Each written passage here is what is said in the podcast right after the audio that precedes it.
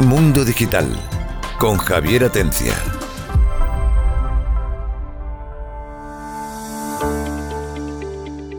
Hola, buenas tardes, buenos días, buenas noches, bienvenidos a Mundo Digital. Todo esto lo digo porque como ya saben, en el radio nos pueden oír en Andalucía Oriental los sábados a las 11 de la mañana, pero justo antes los viernes a las 7 de la tarde también nos tienen en directo en esa grabación del programa para la radio a través de varias plataformas, como por ejemplo hoy toca en YouTube, y en, y en una en la que vamos a hablar eh, largo y tendido, que es de la fábrica TV.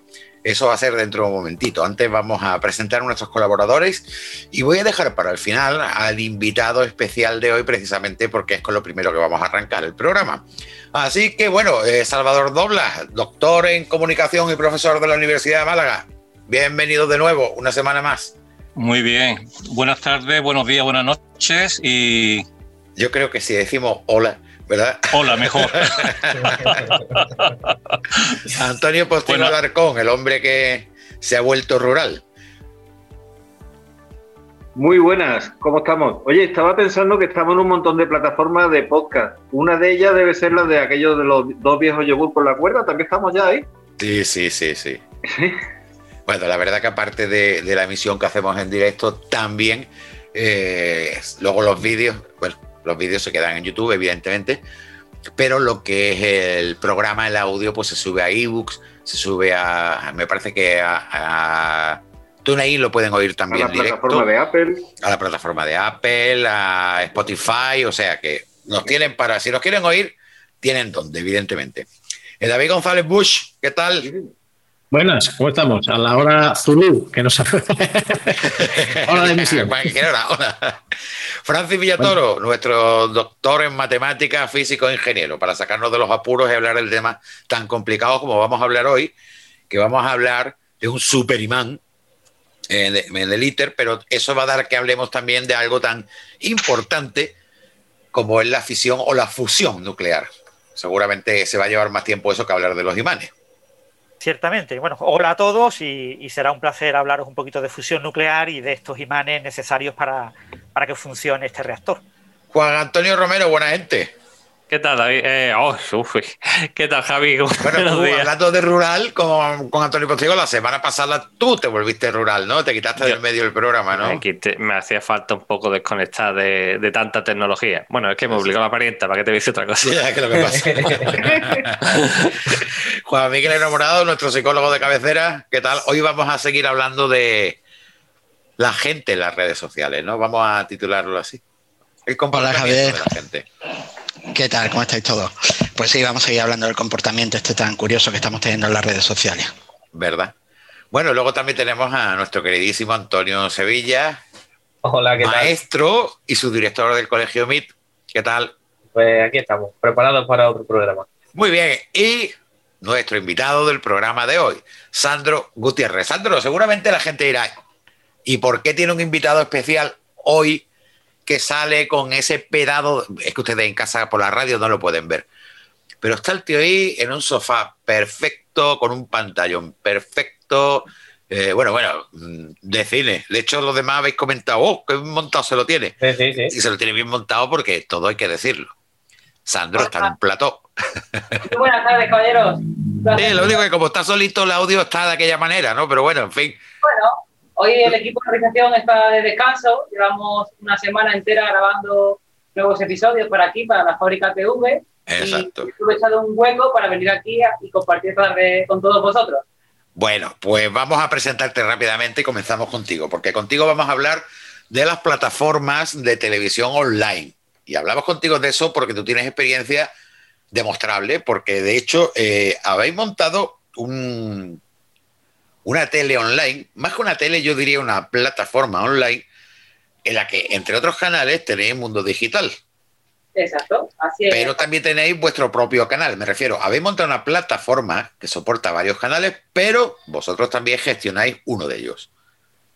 Así es. Vale, y estáis en Málaga y habéis empezado hace poquito, de hecho habéis nacido eh, con el COVID, poco más o menos, ¿no? Más o menos, sí. La tele, pero Sandro, eh, yo he estado leyendo tu currículum y lleva más de 10 años dedicado a estos tinglados, a las nuevas tecnologías, a la comunicación, ¿vale? Al ocio, a la cultura. ¿Por qué no nos pones un poquito antes en antecedentes para que sepamos con quién hablamos? Y ahora hablamos de la tele y de vuestro proyecto, que no es un proyecto, es una realidad.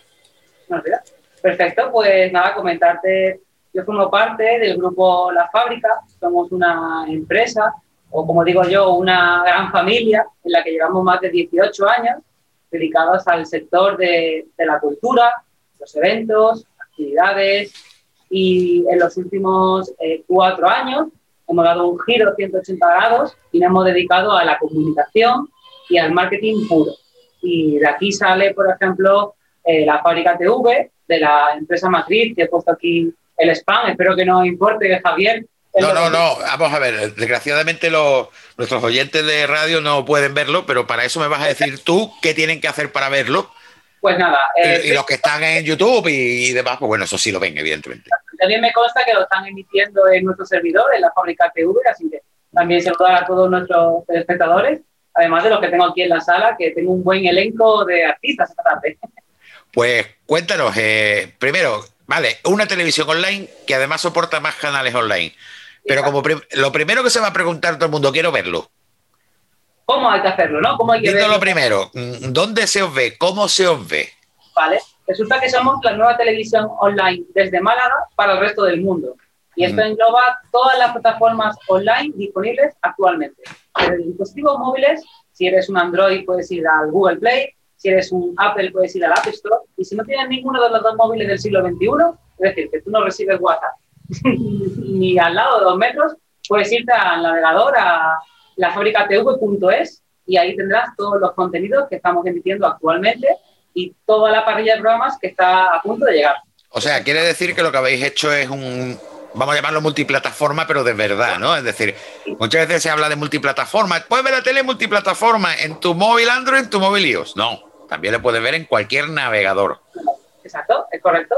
Lo que decimos nosotros, televisión a la carta. Tenemos todas las plataformas cubiertas a día de hoy y seguimos ampliando con nuevos dispositivos, también como tú has comentado antes, ¿no? Eh, ampliando lo que es la, la señal de vídeo, la transferimos a, a, audio y estaremos próximamente en Apple Podcast, en Amazon Music y en iVoox. Perfecto. Bueno, eh, y ahora cuéntanos, porque yo he dicho antes una televisión online, pero no, realmente no solo sois una televisión online. Sois una plataforma que tiene su televisión propia, pero además tiene otros canales. Exacto. Gracias al sistema que hemos inventado nosotros, disponemos de un montón de, canales externos que colaboran con nosotros, como por ejemplo YouNow. Eh, bueno, en YouNow, que está tu, canal Mundo Digital, y otros que van a ir agregando poco a poco. Y, y comentarte también eso, que es muy sencillo participar en el programa de la Fábrica TV, simplemente contactando con nosotros, haremos la, inscripción, ¿no? Y vamos a tener a partir de septiembre un nuevo canal, bueno, un nuevo apartado de un programa de televisión hecho aquí en Málaga por dos grandes humoristas. Se llama Año 2467 y es la civilización del futuro. Eh, cuéntanos, porque yo he tenido ocasión de conocerlos en una de las visitas que, que fue a vuestro estudio y es bastante peculiar ese programa, ¿no? Sí, es una, es una especie de realidad distópica en la que dos, vamos a decir, pasajeros del futuro eh, consiguen llegar al año 2467 y a partir de ahí empiezan a analizar la actualidad del año 2021, es decir, donde estamos todo el mundo ahora. en aquel entonces, en ese futuro que es nuestro presente, eh, descubren la mejor cultura que había en la época, la música, los eventos, las actividades. ¿Te puedo hacer una pregunta? Eh, ya, ¿Habéis grabado algún programa? Sí, en principio tenemos grabados los tres primeros, que son los primeros pilotos, y van a empezar a emitirse en septiembre. Te lo digo porque este tema tiene que ver con lo que va a hablar después Juan Miguel Enamorado, dentro de un momento. ¿La gente en el 2400 y pico es más lista o más tonta que la de ahora? Eh, ni más ni menos, siguen igual, totalmente igual. Pero eso ya es un problema, que sigan igual ya quiere decir que estamos jodidos. Entonces ha tenido poca descendencia por vamos para atrás, vamos para atrás. una pregunta, ¿puedo hacer yo una pregunta? Hombre, por favor.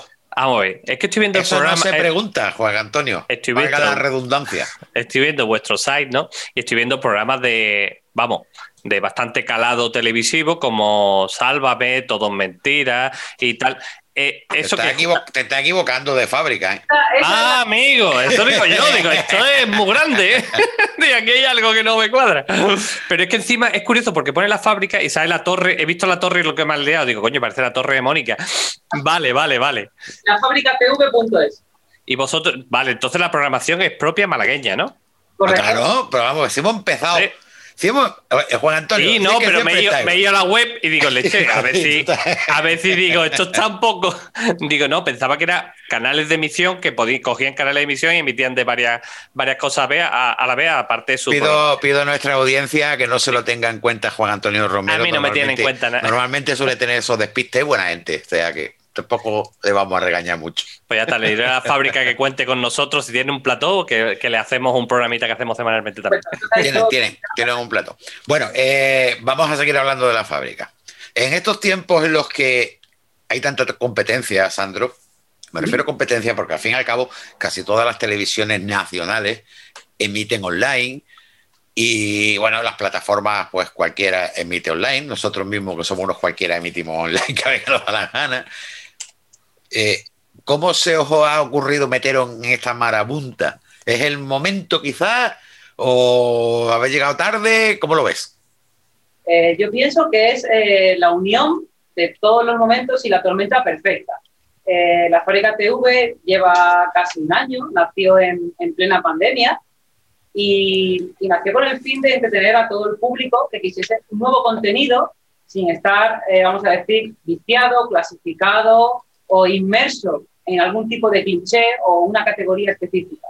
Eh, cuando fundamos la televisión, eh, como ya te digo, el background de la empresa es extenso, eh, la hicimos con la intención, primero, de divertir, segundo, de divertirnos nosotros, como estamos trabajando, que tú, Javier, has estado en el plató y has visto la sintonía que hay. Sí, señor. Eso al final es lo que se valora y lo que uno se lleva al fin y al cabo, pasarlo bien. Y cuando tú te lo pasas bien, los demás lo reciben y cuando lo reciben sabemos que gusta. Y esa es una de nuestras premisas ¿no? a hacer la fábrica. Y yo pienso que es el momento perfecto para crear eh, nuevos contenidos, eh, afianzar eh, la cultura malagueña, que es lo más, lo más difícil, ¿no? que se va perdiendo tanto con el TikTok, con Instagram, con las redes, la gente de mi edad, que yo no me considero de vuestra quinta, ¿no? porque soy más joven, pero la gente de mi edad no es capaz de decir, ay, mira, eh, Málaga Centro, esto es el pasaje Chinita, aquí se hace un café que no existe en ningún lado. Exacto, entonces, eh, aunque sea una televisión global, en el sentido de que lógicamente te puedes ver desde el último rincón del mundo, al final eh, es promocionar Málaga, uno de los objetivos ¿no? del canal, ¿no? Sus raíces están en Málaga. Y a Málaga, tanto nosotros como empresarios del sector de la cultura, de los eventos, de la televisión, tal, yo pienso que hay mucha gente que le debe un montón a Málaga y eso a día de hoy no está reconocido. Ajá. Bueno, te iba a preguntar también, como dado que hoy día eh, es relativamente fácil que alguien pueda emitir contenidos en directo de una forma continua, hablo de 24 horas, utilizando pues herramientas como hay el OBS y pudiendo hacer lista de reproducción y demás. Mm, imagino que con vuestro sistema mucha gente que digamos se encuentra con el problema de que lo difícil es hacer el streaming. Es decir, es muy fácil hacer un directo a una plataforma. Luego la plataforma es la que se encarga de distribuirlo eh, al resto de gente, hacer broadcast, que se dice. Uno desde su casa no puede simplemente con un ordenador y una conexión a internet porque a que lo vean cuatro ya, ya, no, ya no le tira. ¿Vosotros dais ese servicio también a terceros? Eh, así es, Javier. Eh, gracias a, una de las divisiones que tenemos aquí en la fábrica, eh, tengo yo que dirijo ese equipo un estupendo, eh, vamos a decir, sistema de desarrollo y de soporte al streaming. Es decir, yo lo sé porque lo tengo. Es mejor que, que, alguien no. Yo puedo decir que llevo emitiendo tropocientas mil horas seguidas, pero seguidas es seguida, 24 horas 7.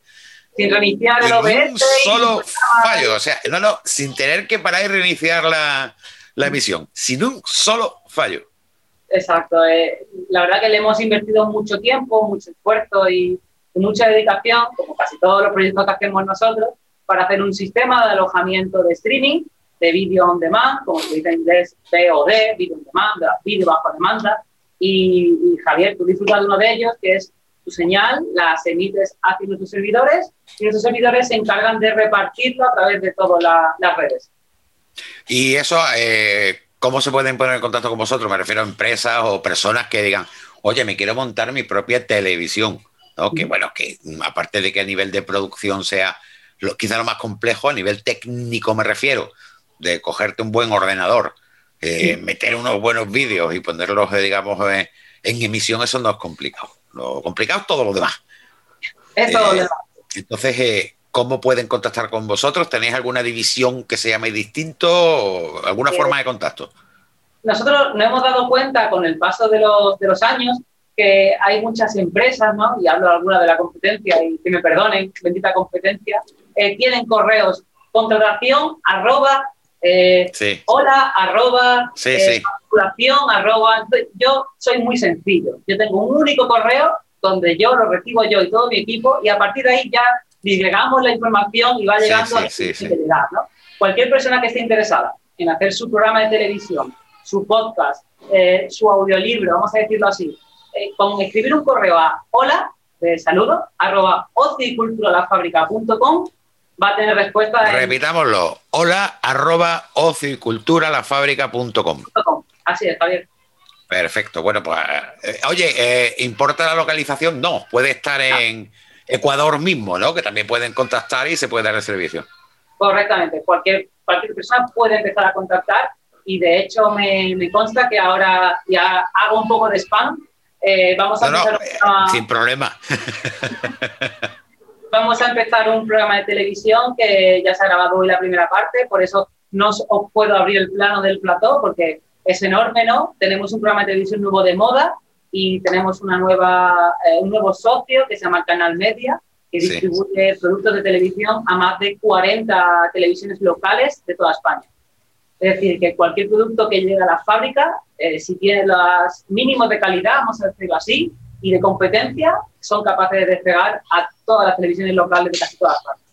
Pues Antonio Romero, ya te puedes poner las pilas para hacer un producto bueno, que es lo que estabas pensando, ¿a que sí? Claro, no, estoy es escuchando y demás y me parece interesante. Estoy viendo Málaga Corfade, un plato, un plato de bandera, Málaga Music, Canal Moda, Mundo Digital TV. Ahora sí me he dado con la web buena. Ahora, vale. Entonces, o falta un buen agente o falta un gamer TV. Lo que te quiero decir que, que sí, que yo me creo que lo que va a faltar en realidad es mm, tener contenido, ¿no? Vosotros buscáis o, creo que sería interesante para vuestro propio site tener contenido variado, incluso tener una parrilla de programación donde, aparte de todos estos canales, un canal de, de resumen de todos los canales, de toda la programación, que sería ya como mm, dar el rizo a rizo. Es decir, con eso conseguí tener una programación continua muy interesante. No sé si lo estáis pensando ya.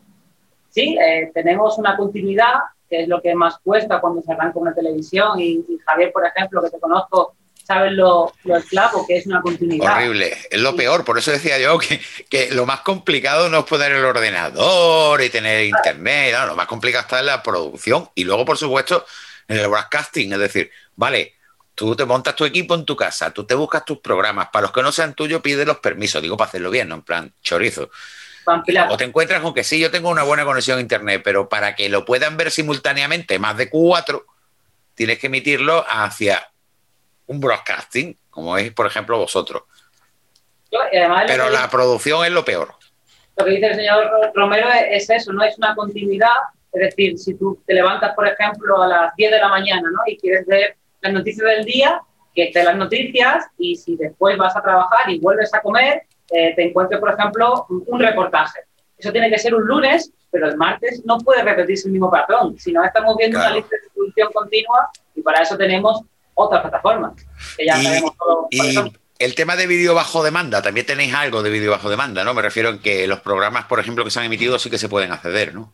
Exacto, todos los programas que son grabados por nosotros, producción propia, se encuentran alojados en la aplicación, categorizados por tipo de programa, eh, duración, fecha de grabación y la categoría del programa en sí, ¿no? Su título, ¿no? Su nombre, ¿no? Por ejemplo, eh, como ha dicho el señor Romero, Málaga Escofrade, ¿no? Que es uno de los referentes de aquí.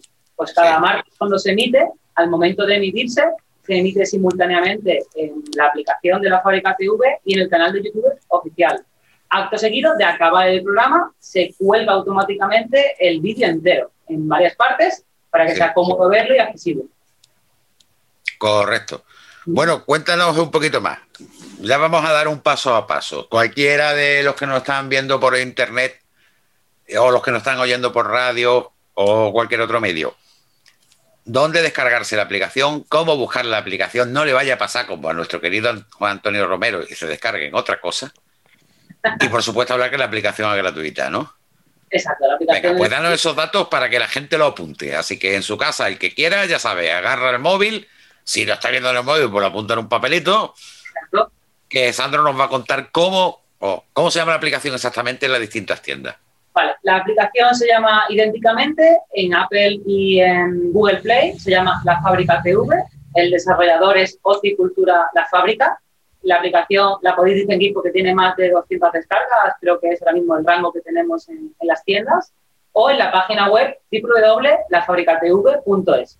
En el momento de entrar a, la aplicación o a la página web, se te va a indicar que estás entrando a un sitio oficial y que vas a disfrutar de tantos contenidos. Y lo bueno es que en la web puedes ver lo mismo que en la aplicación y en la aplicación lo mismo que en la web.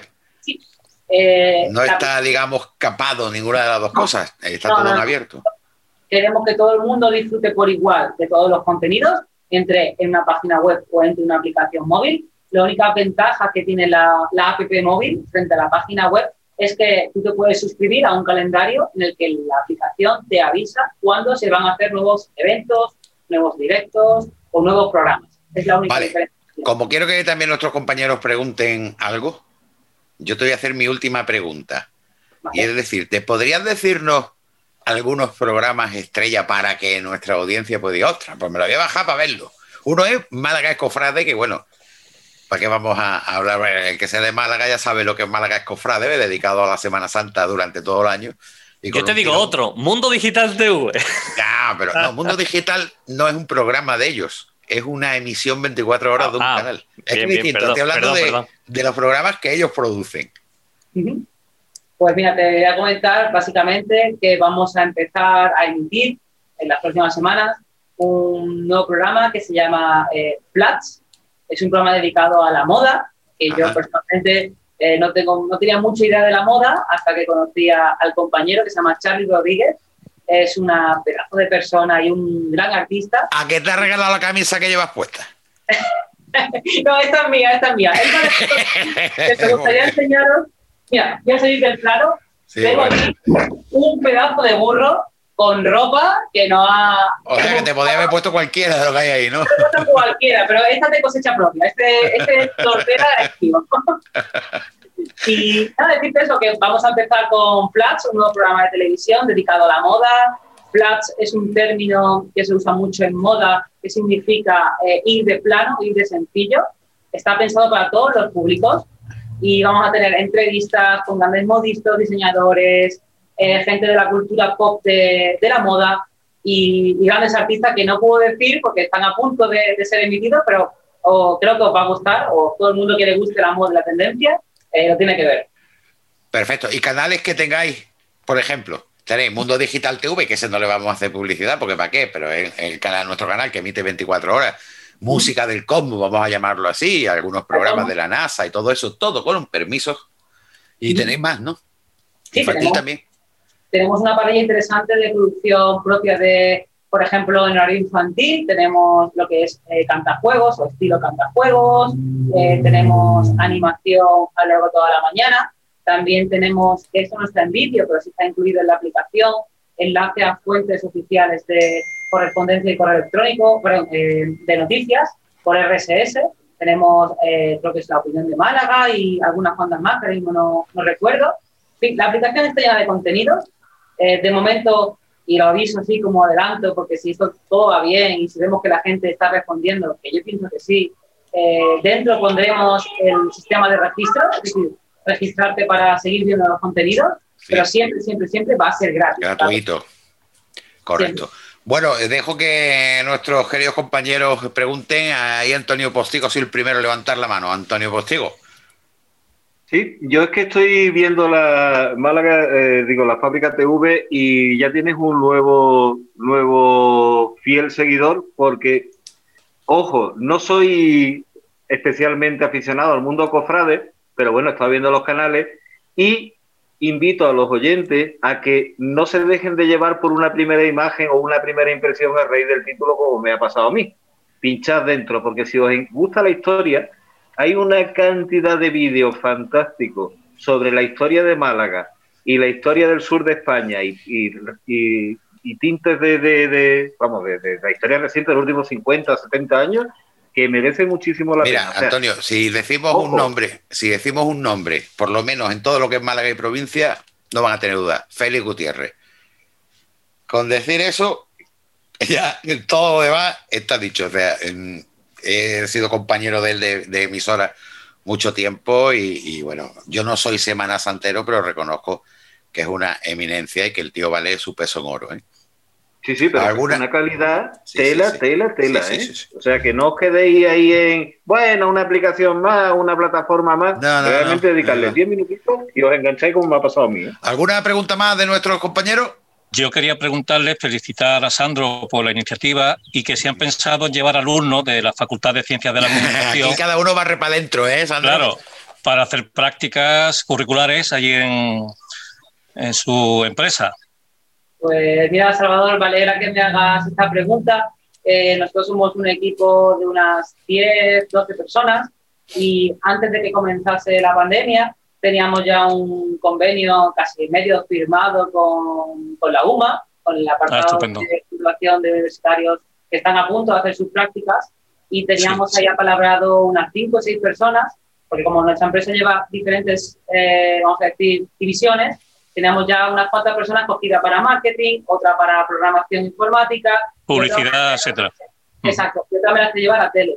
Pero pasó el dichoso virus este, que es muy raro, ¿no? Que dicen que es nuevo, que viene de por ahí, y se nos cerró el chiringuito. Las prácticas se cancelaron, se pospusieron a, a los siguientes meses, y estamos ahí en, en contacto para intentar traer gente nueva y sobre todo que aprendan, que, que, pongan en práctica todo lo que han aprendido, que es muy importante, que hoy en día... Sería muy bueno, sí. Cuando te contratan en cualquier sitio, por ejemplo, yo conozco gente que trabaja en ADE o que ha hecho la carrera de ADE, ADE y Derecho, que son carreras muy duras, y los ponen a, a coger presupuestos, que es una cosa, o, o, ser de comercial, que no tiene sentido, que desvalora todo el desprestigio de una persona que se ha tirado 5, 6, 7, incluso 8 años estudiando, ¿no? O hacer fotocopias, ¿no? O hacer fotocopias, o, o ver a por un café, y eso desprestigia mucho a la persona. Y aquí bueno, eh, se nos acaba el tiempo. Voy a pedirle un favor a Antonio Sevilla, que es el que está pendiente de YouTube, que haga el favor de investigar, que dice que el sonido... Es decir, eh, hay algún problema de sonido. Es que nosotros lo que oímos, digo para los que están en YouTube, nosotros lo que oímos es la grabación de Zoom, que es lo que va para la radio. Hoy falla todo, pone. Qué raro, ¿no? Sí, no, eh, hoy está todo rarísimo, ¿eh? Porque es que yo he tenido problemas para emitir por todos lados. Entonces, eh, menos la fábrica TV, curiosamente. se, ha mencionado la competencia y está la mano negra. ¿Ha visto? Sí, pero es que nosotros, como no tenemos la referencia de sonido de YouTube, por ejemplo, pues no podemos saber si se oye bien o no. Entonces, Antonio Sevilla, por favor, haga usted el, el favor de monitorizar y ver lo que pasa por ahí. Bueno, eh, vamos a seguir hablando de otros temas. Sandro, quédate con nosotros, ¿vale? Por si te apetece participar, porque llega el turno de hablar de ciencia. Y es que dentro de poco, vamos a llamarle poco, porque si no me equivoco, estamos hablando que sepan mediados de siglo, eh, el ITER eh, va a hacer una prueba con unos imanes súper poderosos, el más poderoso que se ha hecho hasta ahora, en el que dicen que sería capaz de levantar dos metros un portaaviones, sí, ya tiene que pegar ese imán. Y lo va a hacer con el fin de reproducir las condiciones adecuadas para intentar una fusión nuclear. Entonces, esta conversación que vamos a tener con Francis Villatoro, y recuerdo que él, aparte de doctor en matemáticas, ingeniero y físico teórico, va a ser a través de esto. Vamos a comenzar hablando primero de qué es el ITER y qué es ese imán. Francis, a ver, mm, ¿qué es lo que quieren hacer en Francia? Bien, el, ITER es un reactor eh, termonuclear, o sea, un reactor de fusión experimental. Ese es el punto clave que no tenemos que olvidar. Es decir, es un experimento, no es un reactor pensado para generar energía útil. Eh, no contiene la instalación, está en proceso de fabricación, está construyéndose ahora mismo. Se espera que se acabe de construir, es lo que ellos desean, en el año 2025 Yo, si os he de ser sinceros, eh, como el plan va un pelín retrasado, como casi dos años, yo creo que no va a ser en 2025, probablemente hasta 2027 no esté construido. ¿no? Y bueno, eh, este reactor lo que pretende es demostrar que la fusión nuclear es una fuente de energía eh, limpia y, barata para la segunda mitad del siglo XX. Entonces, ITER va a estudiar el plasma, básicamente de deuterio, que es un isótopo del hidrógeno. El deuterio se saca del agua del mar. Y eh, lo va a estudiar durante unos 10 años, sin hacer fusión hasta más o menos el año 2035, 2037. Y en ese momento, durante 3, 5 años, va a estudiar la fusión. Va a meter eh, tritio. Eh, estamos hablando de menos de medio gramo de combustible. O sea, y ese medio gramo de combustible. Sí, le voy a pedir a mis compañeros que por favor no utilicen el chat porque eso sale en la grabación de YouTube. ¿Vale? Porque estamos capturándolo desde el Zoom. Eh, Estamos hablando de medio gramo, o sea. Medio gramo. Y producen a la cantidad como 500 megavatios, es decir. espera, espera, espera, pongámonos una central nuclear de fusión. Ah, vamos a ver, ese reactor termonuclear, si creo acordarme, eh, pesa unas mil toneladas. Bueno, eso es una cosa enorme. Eh, mil toneladas pesa. Sí, eh, el, imán, seguramente. El imán. Y para eso, y luego en el centro de todo esto vas a poner medio gramo.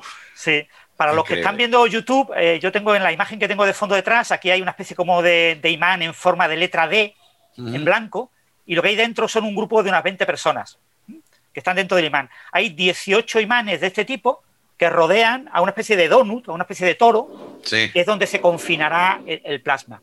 Después hay otro imán grande, eh, ya en forma de, anillo circular, que está justo debajo, que es un anillo eh, solenoidal, eh, estos son anillos toroidales.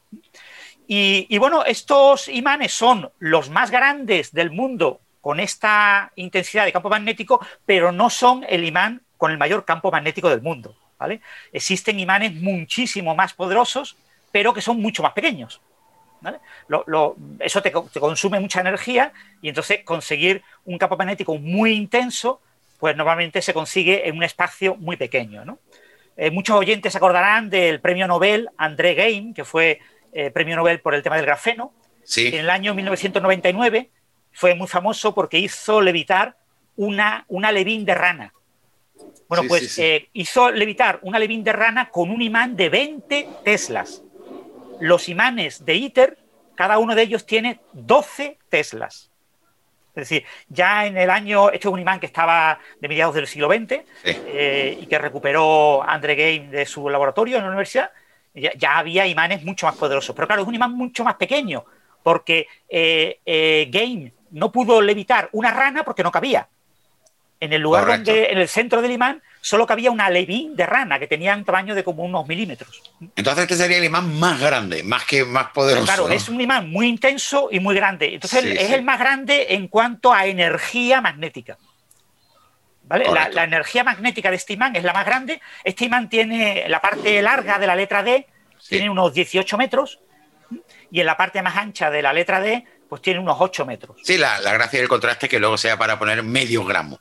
Eh, yo te quería, quería que nos explicaras a, nosotros y a la audiencia por qué este esfuerzo tan descomunal en hacer un imán con esas características, sobre todo para que también nos puedas explicar el por qué se persigue con tanto ahínco la fusión nuclear en vez de la fisión nuclear, que es lo que, digamos, tenemos.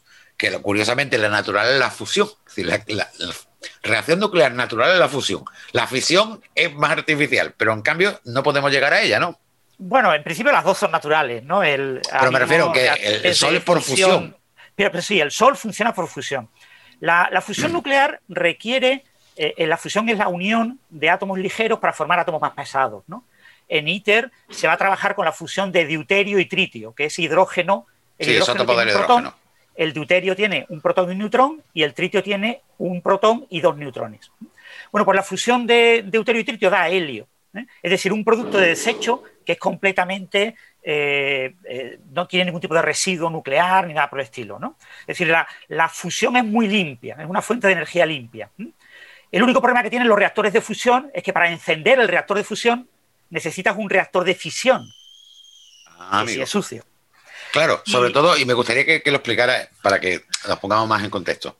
Si te parece, mira, vamos a hacer una cosa. Háblanos de la fisión nuclear, que es la que todo el mundo conocemos y que tenemos realmente delante de nuestras narices, y de la fusión y de las diferencias. Y así entenderemos mejor por qué tanto esfuerzo en llegar a, la fusión.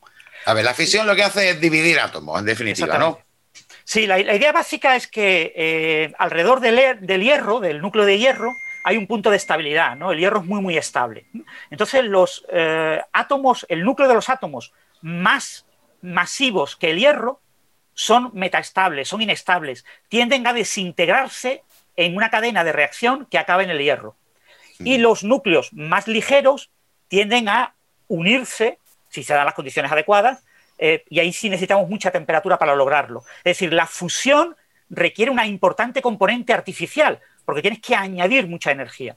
Con la fisión no es necesario, porque el uranio, el plutonio, eh, el torio se desintegran de manera natural y, van decayendo, dirigiéndose hacia el hierro. Entonces vamos a ver. Entonces la, fisión era muy fácil de lograr. Sí, la fisión nuclear es, muy fácil y, lo hemos visto en las bombas atómicas, en todos estos documentales, que al final se trata de masa crítica, una cantidad determinada de, elementos radioactivos como el uranio, eh, por ejemplo, pero una cantidad determinada de masa que al impactar de forma mecánica, ya sea por un explosivo que hace que se lance un trozo contra otro, o lo que sea. No, no es eh, necesario. Fíjate, eh, eh, Javier, no es Sí, naturalmente también pueden, ¿no? Pero fíjate, imagínate una esfera en la que le haces un hueco cilíndrico y pones arriba un cilindro.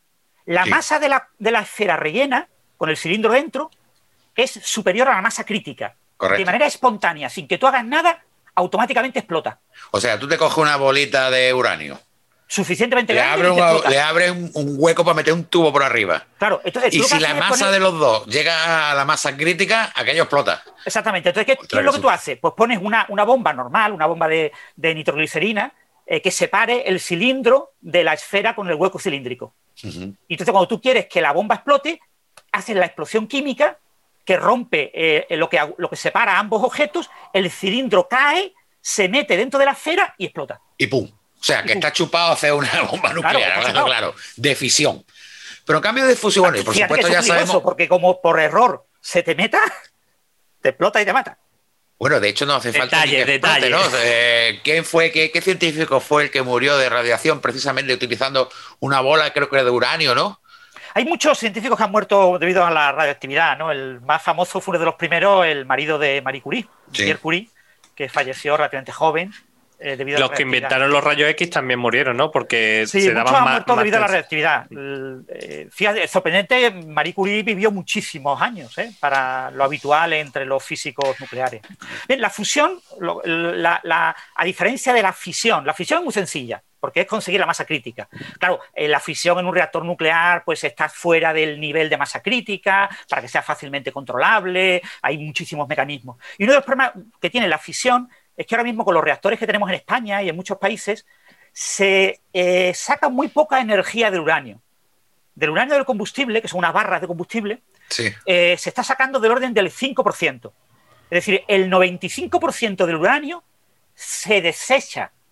Y como se desecha, son productos de alta radioactividad que hay que almacenar bajo tierra y que todo eso genera unos residuos que eh, tienen una vida muy larga, son de miles de, años. O sea, es un tema de gestión. Se sabe hacer, es completamente seguro, aunque nadie se preocupe, pero es una cosa que a muchos ecologistas pues, no les gusta. ¿no? ¿Qué pasa con la fusión? La fusión, su producto de desecho es helio, que el helio mm, es completamente inerte y no nos pasa nada, podemos hasta respirarlo. El helio se utiliza a veces para cambiar la voz de pito, ¿no? Te, un poco de globo, un poco de helio y ¡ay, la boca! Vamos, que si hay una explosión nuclear de, fusión, lo que acabaríamos hablando todo como gilipollas, pero eh, iría bien la cosa, ¿no? Claro, los reactores de fusión eh, utilizan muy poquito helio, perdón, muy poquito hidrógeno, muy poquito deuterio y tritio. El deuterio y el tritio se saca del agua del mar. ¿Vale? O sea, el deuterio es coger agua del mar. O sea, ya tenemos una diferencia. Bueno, vamos a ir notando. Una, no hay radioactividad y no hay desechos contaminantes. En la fusión solamente hay helio. En cambio, en la defisión hay rayos gamma, hay otros componentes radiactivos y además eh, tarda como miles de años en que se limpie la zona. Entonces, con la fusión no hay radioactividad, no hay desecho y lo único que hay es helio. Es, bueno, en principio eso en teoría. Lo que pasa es que después, teoría, a la hora de, de, verdad, de hacer las cosas, como hay fugas en el plasma que está almacenado en este, en este toroide que se llama tokamak, tokamak eh, pues esas fugas de neutrones eh, activan radioactivamente algunos de los materiales, con lo que hay materiales de baja radioactividad. Es decir, sí, pero la- que no es tan peligroso. no es tan Entonces, peligroso. en el caso hipotético de que se hiciera una bomba de fusión, La- las bombas de Y- fusión, que ya se hicieron, la, la bomba que cayó en Nagasaki era de fusión, una bomba ¿ah, termonuclear. sí? ¿La hicieron de fusión? Sí, es una bomba de fusión. Y el gran problema que tiene la fusión, la razón por la cual la fusión todavía no la hemos logrado eh, como una energía práctica, es que como no controles muy bien la reacción y se te escape, te destruye el aparato. ¿Cómo, por eso cómo, tienes que poner cantidad de... O sea, el problema de la fusión termonuclear es que como haya fusión eh, y, te- y se descontrole, pues eso explota y te destruye tu aparato. Entonces, ITER, por ejemplo, ITER es una máquina que cuando esté construida podrá soportar la fusión durante unas horas. Solo unas horas. Después de esas horas se destruirá y no podrá funcionar más. O ¿Qué sea, está previsto, está previsto que cuando se encienda la máquina dure una hora y después ale, No, a la lo base. que pasa es que esas horas se van a distribuir en unos cinco años Vale. y se van a hacer experimentos muy cortitos. de Digamos que la fatiga, la fatiga de la máquina en sí es de cinco horas de Claro. funcionamiento. O sea, ITER no es una máquina pensada para producir energía de manera continuada. Vale. Ahora Después de ya. ITER vendrá Demo y después de Demo vendrá Proto. Y Proto ya sí será una máquina. Eh, Vamos, vamos entonces a seguir esa comparativa. Mm, has dicho también que, por ejemplo, para hacer la fisión nuclear hacen falta pues uranio, plutonio, en fin. Y el uranio y el plutonio no es de los más abundantes de la Tierra y de hecho la mayoría está mezclado en otros minerales. Bueno, el, Pero el plutonio cambio- básicamente es artificial, es decir, hay que fabricarlo. Por eso, por eso. El uranio no, el uranio se extrae de las minas y en España hemos tenido minas y Pero que no abunda tampoco como para que Bueno, sea la panacea, ¿no? Es suficiente porque se gasta muy poco uranio para tener. Lo que pasa es que, claro, también hay pocos reactores. Porque hay A eso voy, que como para que sea. Bien. Por otro lado, eh, estás hablando de que como para la fusión se utilizan isótopos del hidrógeno, como deuterio y tritio, se saca del agua del mar y hay inagotable. En principio sí, en principio el deuterio, que es la- lo que más abundante necesita, como eh, eso se saca directamente del agua del mar y, y en, una, en un metro cúbico de agua del mar viene a haber unos pocos gramos de deuterio, con lo que te sirve para aguantar durante varios días el reactor. Ajá, O sea que tenemos en los océanos eh, agua más que suficiente. El tritio hay que fabricarlo, el tritio es un poquito más complicado, pero normalmente los reactores de fusión tienen al lado una fábrica de tritio, ¿eh? que Ajá. utilizan parte de la energía que producen para fabricar tritio, con lo que eh, una vez que el, el reactor esté en, en funcionamiento sostenido, fabricará el propio tritio que necesite y lo único que necesitará como combustible será agua. Sí, te iba a hacer otra pregunta, pero voy a dejar que sea ya Antonio Postigo que ha levantado la mano, porque eh, supongo que va a preguntar algo parecido. No, no lo sé, vamos a ver. No Eh, yo, eh, a, a nivel práctico y dada la complejidad de la máquina, el coste de producción, el coste de energía y demás, está claro que es altamente ineficiente la, la fisión por todo el consumo energético y de, y de recursos necesarios. Eso es a nivel eh, siglo XXI, eh, donde estamos, en 2020. La, la Eh, fisión, te refieres a lo que hay ahora 2021. mismo. Sí. O la fusión. No, no, no, la, la que el experimento, lo he dicho mal. ¿vale? El Fusión, experimento es fusión. fusión, con la U. Vale, vale. La, la fusión eh, ahora mismo energéticamente es ineficiente porque lo- la necesidad de recursos es muy superior a la, a la energía que se va a generar con estos recursos. En el plano teórico, eh, ¿cuándo se espera que, que se equilibre la balanza y que puede ser eh, eficientemente eh, energéticamente eficiente? Bueno, eso no, no lo sabemos, pero si se mantienen las... Hay una que se llama una hoja de ruta, ¿no? Hay una planificación y la planificación habla de que habrá ya un prototipo al- en la década de 2060. O sea, entre 2060 y 2070 tendría que haber un prototipo de un reactor de fusión que fuera energéticamente favorable y que eh, nos permitiera obtener energía para una pequeña ci- ciudad. Y además habrá 35 países en el mundo que habrán intervenido en su construcción y que serán capaces de copiarlo al día siguiente de cuando empiece a funcionar bien. Con lo que probablemente a partir de 2070, si todo va bien, eh, podría haber reactores de fusión eh, cerca de eh, muchas de las grandes ciudades de España, por ejemplo. El Pero mayor, si el bien, reto, ¿cuál es? Eh, ¿Perdón? ¿El mayor reto cuál es? ¿Descubrir los materiales necesarios para contener esa reacción? Hay muchos re- retos. Eh, el reto de los materiales es un reto muy, muy importante y todavía no está resuelto. Eh, materiales que mantengan esa... porque la, fusión se contiene con confinamiento magnético, con imanes. Estos grandes imanes de los que estamos hablando son los imanes que contienen el plasma y lo confinan. Pero claro, hay pérdidas. En cierto momento hay ciertos, sobre todo neutrones que se producen, que escapan de, ese confinamiento y que activan los materiales que rodean a, la cavidad donde se encuentra el plasma. Y esos materiales activados de manera radioactiva, pues se dañan y, y se fracturan. Entonces necesitamos desarrollar nuevos materiales que lo soporten.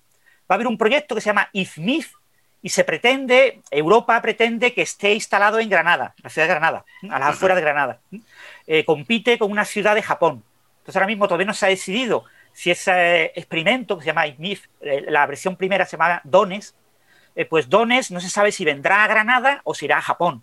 Pero en cualquier caso, ese experimento todavía no está aprobado, todavía no se ha empezado a construir, y si viene a Granada, pues traerá a Granada unos mil millones de euros. Madre mía es curioso que, la disputa esté entre dos ciudades que todo el mundo sabe que es sísmicamente muy estable, claro. Claro, pero es una de las ideas. una de las ideas es probar este tipo de materiales, este tipo de tecnología en el peor caso. Si tú lo pruebas en un lugar súper estable y maravilloso, sabrás que funciona allí, pero... Pues que lo prueben en Japón, que lo prueben en Japón. Bueno, no, eh, queremos, que venga a Granada porque va a, dar muchos puestos de trabajo a físicos. Según pues dice Francis, bueno, mm, quizás lo difícil es precisamente la fusión, es la presión a la que hay que trabajar, la temperatura a la que hay que trabajar, cómo confinar ese plasma. Javier, eh, eh, Javier, se necesita una temperatura de 150 millones de gramos. Sí, sí, por eso digo. 150 millones de grados parece una temperatura muy grande, pero es que estamos hablando para, para eh, lo que calientas son 0,5 gramos en una cavidad de 640 metros cúbicos. Increíble. Es decir, tú podrías estar ahí en medio Sí. Y, te atravesaría el plasma y no te enterarías, porque, y no te enterarías de la temperatura. Tú no sentirías absolutamente nada. Eso sí, te aparece te, una radioactividad, porque te están atravesando partículas de hidrógeno a alta energía. Pero mm, realmente esa temperatura eh, lo único que significa es que las partículas, el deuterio y el tritio, se mueven muy rápido, nada más. no, no es una temperatura que tú sintieras en tu piel ni nada por el estilo, porque son muy pocas partículas. Bueno, eso hay mucha presión, que, lo, que quizás lo que es muy complicado. Claro, el, sol, el sol tiene mucha presión en el núcleo, pero en los reactores de fusión la presión no se puede controlar. No podemos mm, eh, poner una alta presión. Entonces lo que consigamos es un tiempo de confinamiento eh, muy largo con una baja presión eh, y una baja densidad. Lo conseguimos a base de incrementar la temperatura. ¿Alguna pregunta vuestra? Porque voy a lanzar otra pregunta, si no, yo. Yo quería preguntarle a doctor Villatoro, eh, porque estábamos hablando de esos imanes súper, súper grandes, y quería preguntarle si conoce unos imanes más pequeñitos que se están utilizando ahora en, neurología, ¿no? Para hacer lo que se llama estimulación magnética transcraneal. Y si tienen que ver con esto, porque la forma, la verdad, que se parecen bastante un aparato y el otro. Sí, son, son, imanes muy parecidos. De hecho, una de las fábricas que ha fabricado estos en Estados Unidos, estos imanes, porque estos imanes se han fabricado en varios lugares del mundo, la fábrica que los fabrica en Estados Unidos está especializada en máquinas de resonancia magnética y fabrica imanes para máquinas de resonancia magnética. Son, la tecnología es muy parecida, lo que pasa es que estos imanes son superconductores y son de tamaño enorme. O sea, los imanes de resonancia magnética nuclear rondan 2, 4 teslas, una magnitud. Y estos tienen 12 teslas. Es decir, que son imanes en cuanto a, intensidad de campo magnético un poquito más altos, ¿no? Tres, cuatro veces más altos. Sin embargo, una máquina de resonancia magnética nuclear usa esos imanes en un tamaño pues, de centímetros, de 50, 60 centímetros. ¿eh? Son imanes relativamente pequeños. Estos son imanes de 18 metros por 8 metros. O sea, son imanes, esto es a lo grande. Pero la tecnología es la misma. Es la misma, ¿no? Esa era la pregunta. ¿Alguna pregunta más por vuestra parte? Bueno, pues yo la pregunta es la siguiente.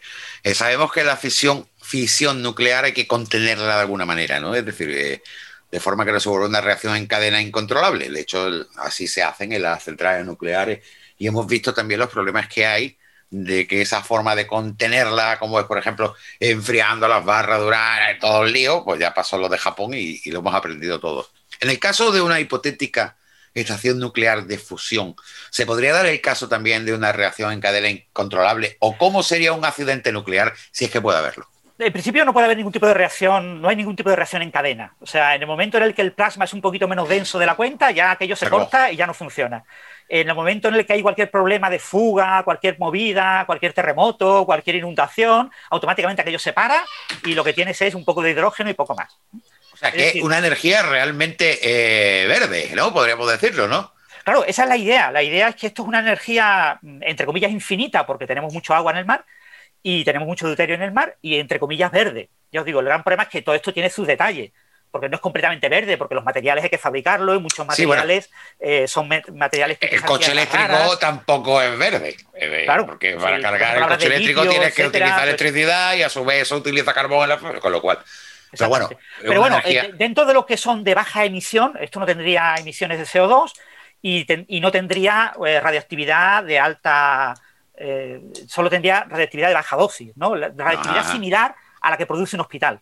O sea que. O sea que son eh, materiales radioactivos que se pueden lidiar fácilmente en almacenamiento y que no tienen vidas medias tan largas como los eh, residuos de los reactores de fisión. También hay que recordar una cosa, los reactores de fisión tienen muy mala fama, pero ya hay nuevas tecnologías, los de tercera generación. Los que tenemos en España son de primera generación. los de tercera generación aprovechan casi toda la energía del uranio. O sea, aquí tenemos los malos, ¿no? Aquí tenemos los que pueden reventar o qué. Es que los que tenemos aquí son eh, reactores de hace 50, 60 años. Madre mía. ¿Vale? O sea, tenemos reactores con tecnología muy antigua los reactores, eh, no hay interés político en instalar reactores de tecnología eh, más reciente, ¿no? De hace 5 o 10 años. Y la adaptación supongo que no será fácil, ¿no? Bueno, estos son reactores completamente nuevos, o sea, hay que fabricarlo, o sea, el, reactor de torio, por ejemplo, y, hay muchísimos detalles, muy diferentes. Es como comparar un coche eléctrico y un coche de gasolina. Pues sí, por fuera es igual, ¿no? pero por dentro el motor de gasolina y el motor eléctrico es que no tienen nada que ver. Bueno, eh, nos queda ocho minutos de programa que me gustaría dedicárselo a Juan Miguel Enamorado, porque bueno, ya dijimos la semana pasada que íbamos a hablar un poquito más del tema, ¿no? De qué está pasando con la gente, no en el sentido de por criticar, sino que bueno, según distintos estudios y distintas cosas que se han hecho, parece ser que está descendiendo en definitiva la capacidad intelectual, vamos a llamarlo así, de media de la gente. Y también nos preguntábamos en programas anteriores si realmente eso es así, es decir, que la gente cada vez estamos más tontos, o es que resulta que como tenemos más acceso, antes tú decías una tontería en tu casa y te decían, niño, eso al favor de no decirlo delante de nadie. Pero ahora viene uno con las redes sociales y suelta lo que le place y entonces se entera todo el mundo. Y la pregunta es si Juan Miguel ha revisado esos temas durante esta semana y al final resulta que sí que somos más tontos y vamos siéndolo, o es que resulta que los tontos podemos hablar con más público. Bueno, un, poquito de todo, Javier. lo, he estado mirando y además tú la semana pasada estuviste hablando del buenismo, que te daba mucho ah, coraje ese tema, ¿no? Y, y, es un tema muy interesante porque hay cantidad de artículos publicados sobre el tema y si miramos la Real Academia, eh, la RAE dice que el buenismo es la actitud de quien ante los conflictos rebaja su gravedad, cede con benevolencia o actúa con excesiva tolerancia. ¿Y cuál es el problema? E, exactamente, excesiva tolerancia, lo acabo de decir. Cuando las cosas son excesivas no son buenas, ¿no? Y, detrás de este tipo de, quiero decir personalidades de conductas, ¿no? Lo que realmente se esconde muchas veces, pues lo que hemos hablado otras veces, un afán de notoriedad que las redes sociales te, dan y, ese buenismo, ese ponerte en el lado extremadamente eh, infantil de, de las cosas. ¿no? Estamos hablando antes de la energía nuclear y, claro, si nos preguntan, ¿queremos que haya energía nuclear? No, claro que no queremos, pero queremos darle a la luz y que se encienda la bombilla y que además sea barata. Sí, eso sí, pues, pues, tendremos que elegir. Claro, si me pongo en una postura buenista, pues diré, no, no, por supuesto que no, queremos energía verde, claro, pero cuando vemos la factura de la luz de lo que significa la energía verde, claro, tenemos que entenderla. claro. Entonces, bueno, una, una simplificación de la realidad hacia la parte, digamos que moralmente o públicamente está más reconocida. Y muchas veces lo que se busca, pues no es ni más ni, menos que el, reconocimiento, ¿no? O el, o el aplauso fácil de la sociedad cuando se hacen, estamos hablando de redes sociales, esos comentarios buenistas sin mucha reflexión de fondo, que quedan estéticamente bien, pero que detrás de eso no hay un trasfondo, ¿no? Por lo cual podríamos decir que el buenismo, aparte de eso, también puede ser resultado de incultura. Seguro. Eh, o, de falta, o, de falta, de análisis eh, de una situación. Y no podría ser más bien que muchas veces temen las reacciones de la gente en las redes, que las redes son muy Ese es el bien queda. Ese es el bien queda. No, pero ten, hombre, pero ten en cuenta que al final dices tú, bueno, dices un comentario y la gente está, que está con un, un, rifle francotirador esperando que el primero diga algo que no le cuadra. ¿Y no te parece, no, no te parece Juan Antonio, que para eso es, que para eso te callas? Te callas. Eh, Sí, sí. Vamos, es verdad que aquí cuando hablamos de la gente estamos hablando de ciertos individuos que se comportan de manera extraña, la mayoría se comportan de una manera estupenda, ¿no? Pero es cierto que la notoriedad la tiene quien hace ese comentario. Todas las miles de personas que no lo hacen no tienen notoriedad ninguna. Entonces, claro. no queremos generalizar, pero no vamos ahí. Eh, yo más que de incultura hablaría que eh, nosotros funcionamos con atajos intelectuales, ¿no? Con heurísticos. Eh, yo siempre hago una pregunta que me gusta mucho de que la escuché, ¿no? Así rápidamente. ¿Es lo mismo la mitad de un metro cuadrado que medio metro cuadrado? Correcto. Claro. La respuesta facilona es sí, claro que es lo mismo. Si te pones a hacer cuenta, te das cuenta que no. ¿Por qué? Porque lo heurístico, lo que, lo que esos atajos de pensamiento nos llevan a simplificar en exceso, como hablábamos antes de la factura de la luz o la energía verde. Si simplificamos mucho, estamos perdiéndonos información.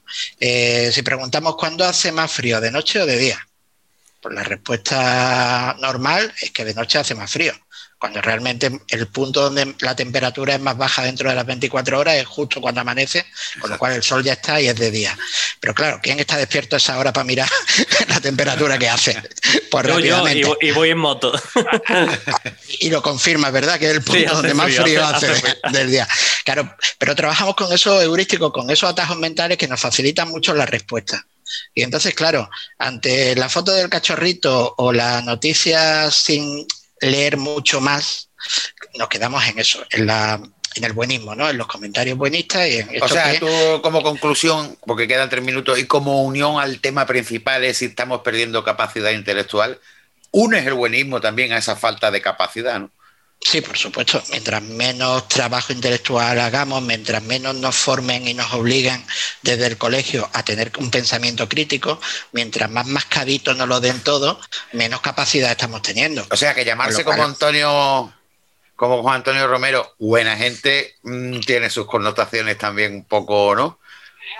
Qué buena me, gente. Pero me está llamando, me está llamando sutilmente tonto como el que no quiere la cosa. Eso no va a cuentar detalle, ¿no? Ah, está aquí el, el tonto. Es buena gente. claro, qué, claro. Qué buena gente. Madre mía.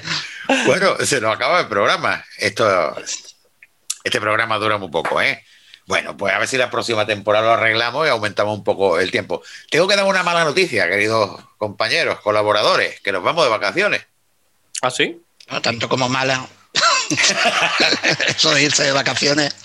Sí, me refiero de que hasta septiembre vamos a parar ya el programa por cuestiones, pues lógicamente, por un lado, aunque no os parezca, también profesionales por mi parte.